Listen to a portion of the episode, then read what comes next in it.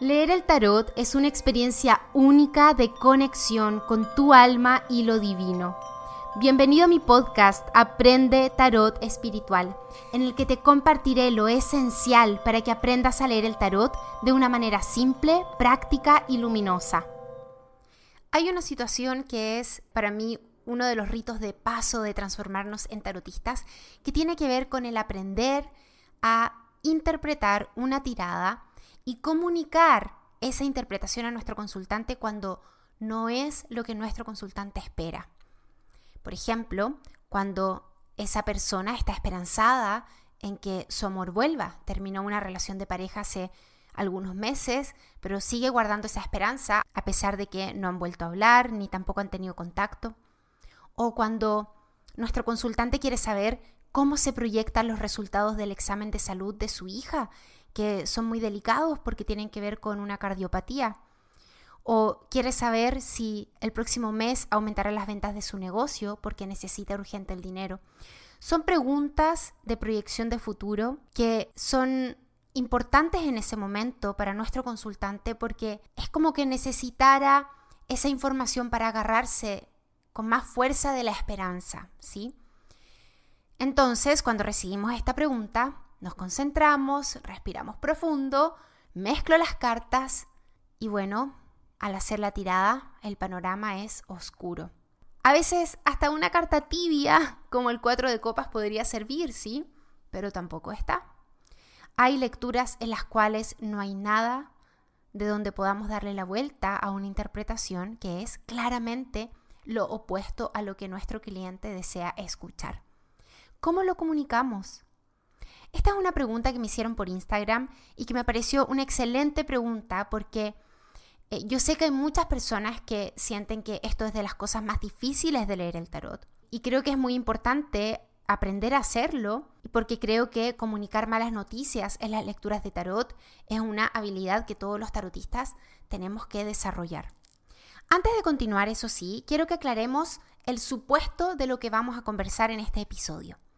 La situación a la que me referiré es cuando alguien quiere una proyección de futuro, ¿ok? Yo hablo de proyección de futuro, no de predicción con el tarot, para dejarlo claro.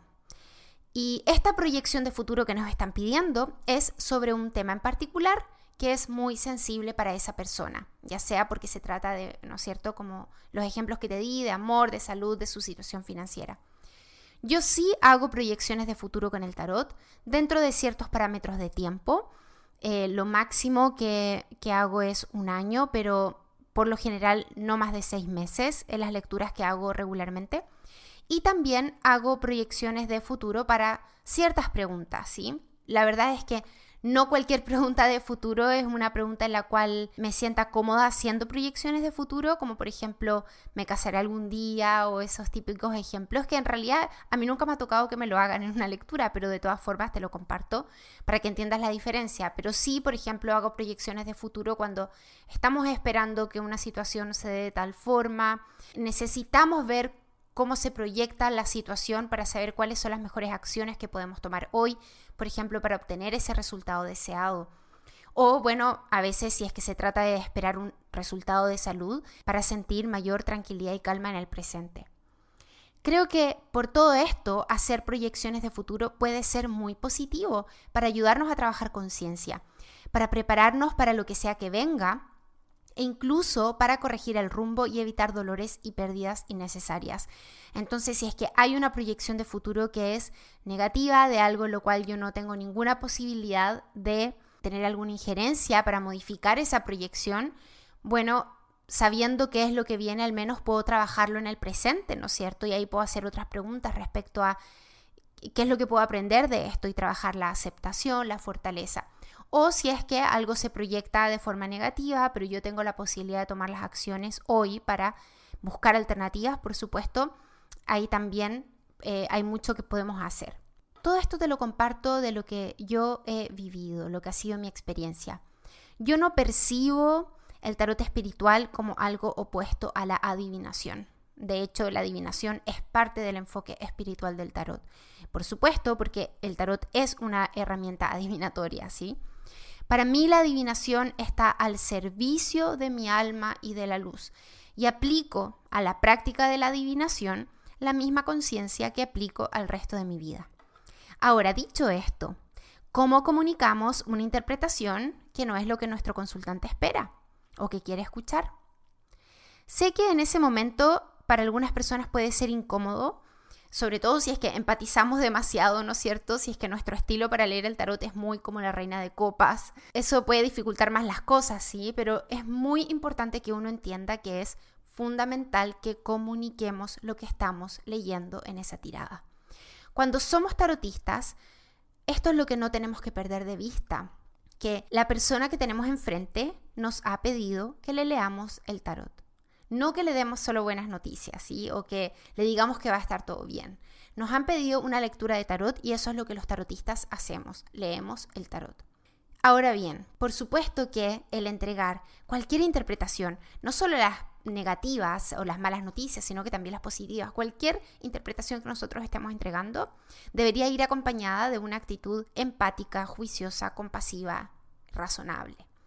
Cuando leemos el tarot, no solo las cartas son lo que leemos, sino que también la pregunta y el contexto. Y esto también es súper importante tenerlo presente, porque tal vez para algunas personas lo que están preguntando ya lo tienen trabajado emocionalmente, ¿no es cierto? Ya casi como que está quedando detrás y están haciendo la pregunta en el tarot solo para sacarse la última espinita. Pero si nosotros estamos siempre bien atentos al contexto de nuestro consultante y notamos de que está haciendo una pregunta con mucha sensibilidad que para la cual se siente muy vulnerable, tenemos que considerar eso al momento de entregar la interpretación, de comunicar la interpretación. Cuando a mí me toca hacerlo, cuando sé que lo que estoy leyendo frustrará las expectativas de mi cliente, algo que me ayuda mucho es decirle que lo que le estoy comunicando es una interpretación de las cartas que están sobre la mesa. Por ejemplo, si me preguntan si se proyecta que con tal persona, tal persona que ama, volverán a tener una relación, yo hago la tirada cuidando en hacer muy bien esa pregunta, específica y con tiempo definido. Y si, por ejemplo, me tocan las cartas como el 8 de copas y el 10 de espadas, cuando ya no hay nada que hacer, no hay vuelta atrás, lo que hago es mostrarle esas cartas a mi consultante, que es algo que es muy poderoso, porque recordemos que el tarot es una herramienta visual. Y esto, el poder de sus imágenes, no solo lo aprovechamos los tarotistas, sino que también nuestros consultantes. Así que le muestro las cartas y le digo, mira, para responder a tu pregunta, las cartas que han salido son el 8 de copas y el 10 de espadas. Le muestro las imágenes. Y lo más probable, le digo, interpretando estas cartas, es que no vuelvan a tener una relación, al menos para el periodo de tiempo que preguntamos. ¿Ya? Por eso que es muy importante cuando hacemos preguntas de proyección de futuro que definamos el periodo de tiempo. Y siempre les digo, lo más probable es que esto sea lo que ocurra porque mi pregunta es de proyección de futuro y no de predicción. Y yo tampoco creo, a ver, aunque las proyecciones de futuro por lo general son muy, muy acertadas con el tarot, sobre todo cuando se trata de, eh, cuando vemos cartas así enfáticas, como en este ejemplo que te estoy contando, por ejemplo, el 8 de copas, el 10 de espadas. Pero aún así, aunque yo tenga mucha confianza en el tarot y tenga estas cartas que son súper enfáticas, aún así yo no tengo el control, nadie tiene el control sobre nada en los sucesos que vienen y ni podemos asegurar que algo 100% se va a cumplir. Entonces, creo que algo que nos ayuda a comunicar con mayor tranquilidad a nuestro cliente es decirle precisamente esto. Estamos haciendo una proyección, esto es lo más probable, no es infalible. Bien, y mostrarle las cartas para que nuestro cliente sepa por qué le estamos diciendo lo que estamos diciendo y no que se lo estamos diciendo porque nosotros tengamos algún tipo de información oculta o que estemos canalizando algo, ¿no es cierto? Sino que, que, que quede bien claro que lo que estamos haciendo es interpretar el tarot para la pregunta que hicimos. Otra forma de decir esto es, esto no está escrito en piedra, pero lo más probable es que este sea el desenlace. Jamás les diría, nunca más van a volver, porque no tendría yo cómo afirmar nada futuro con tanta seguridad. Por eso es muy importante que nosotros como tarotistas sepamos pulir nuestro lenguaje, porque es muy importante la oración, la gramática, las, los adjetivos, las expresiones que elegimos para comunicar estas interpretaciones. Y una vez que doy mi interpretación, bueno, la persona verá qué es lo que hace con esa información. A mí me ha tocado que, aunque en el momento, por supuesto, la gran mayoría les da tristeza ver que en la lectura esto es lo que se está mostrando porque tenían la esperanza de una respuesta diferente, rápidamente sienten que se quitan un peso de encima porque la lectura les da la posibilidad y el espacio de que esa otra parte de ellos que ya intuía que esto sería así, surja y, tome un poquito más de volumen. Entonces, como esta proyección les hace sentido internamente también, eso les ayuda a soltar esa esperanza muerta que en realidad se había transformado en un peso. ¿Qué pasa cuando la proyección de futuro versa sobre una cirugía médica o algún viaje o tratamiento? podemos comunicarlo de la misma manera, siempre de forma empática y compasiva. Y por supuesto, jamás haciendo diagnósticos, sino que las preguntas de proyección de futuro, especialmente respecto a la salud, se refieren a, por ejemplo, cómo se proyecta tal examen, cómo se proyecta tal tratamiento, ¿sí? Es importante que siempre seamos cuidadosos con nuestras palabras, para comunicar con prudencia y razonabilidad dentro de lo que a nosotros nos compete como tarotistas. Si una proyección de salud, por ejemplo, se ve negativa, podemos comunicar esto a nuestro cliente y a continuación hacer preguntas adicionales para entregar la información que le sea útil. En caso de que decida mover su cirugía, por ejemplo, o tal vez no se está sintiendo muy bien y entonces el cliente quiere saber cómo se proyecta mi salud y nosotros vemos que hay cartas muy difíciles de salud en el futuro. Eso puede ayudar al cliente a darse cuenta de que sí, es serio y es importante que vaya al médico, ¿sí? Tal vez algo que para muchos sería como, pero no necesito una lectura de tarot para eso. Bueno, pero acá no nos toca a nosotros juzgar por qué una persona espera o no para ir al médico, así como tampoco nos corresponde juzgar por qué una persona se lee el tarot eh, por estas circunstancias. Lo mismo se aplica, por ejemplo, para un viaje que teníamos previsto o para buscar soluciones alternativas. Todo esto que estamos conversando para algunas personas es más razonable que para otras. Para algunas personas sería una locura mover una cirugía agendada porque una proyección con el tarot muestra un resultado negativo, pero para otras personas sería algo muy poderoso poder contar con esa guía de antemano y poder corregir las decisiones. Esto dependerá de las creencias de cada uno y creo que es muy importante que nos sepamos respetar mutuamente en esto.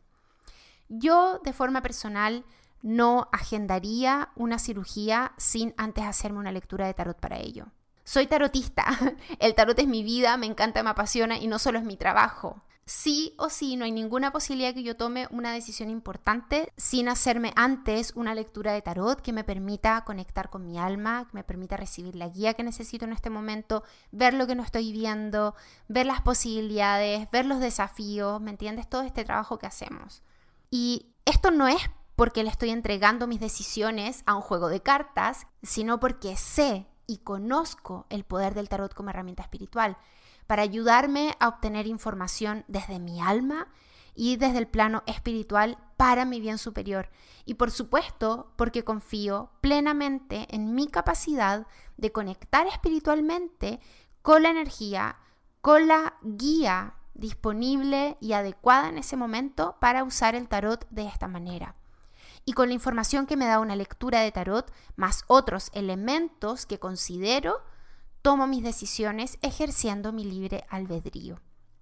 Y esto también es algo, nota al margen, se sale un poquito de lo que hemos hablado hasta ahora, pero que es importante respecto a este punto. Claro que aunque usemos el tarot para hacernos lecturas en todas las decisiones importantes que nosotros queramos tomar, la decisión siempre es nuestra y nosotros tenemos que usar nuestro libre albedrío con conciencia. Y esto significa de que si yo veo que hay una decisión que a mí me resuena fuertemente en mi corazón, que esa es la que tengo que tomar, aunque el tarot me muestra lo contrario en dos, tres lecturas, yo no tengo por qué hacer lo que aparece en el tarot. ¿sí? Esto puede ser hasta una especie de rebeldía espiritual, pero de todas formas creo que es muy importante que nosotros nos mantengamos siempre auténticos.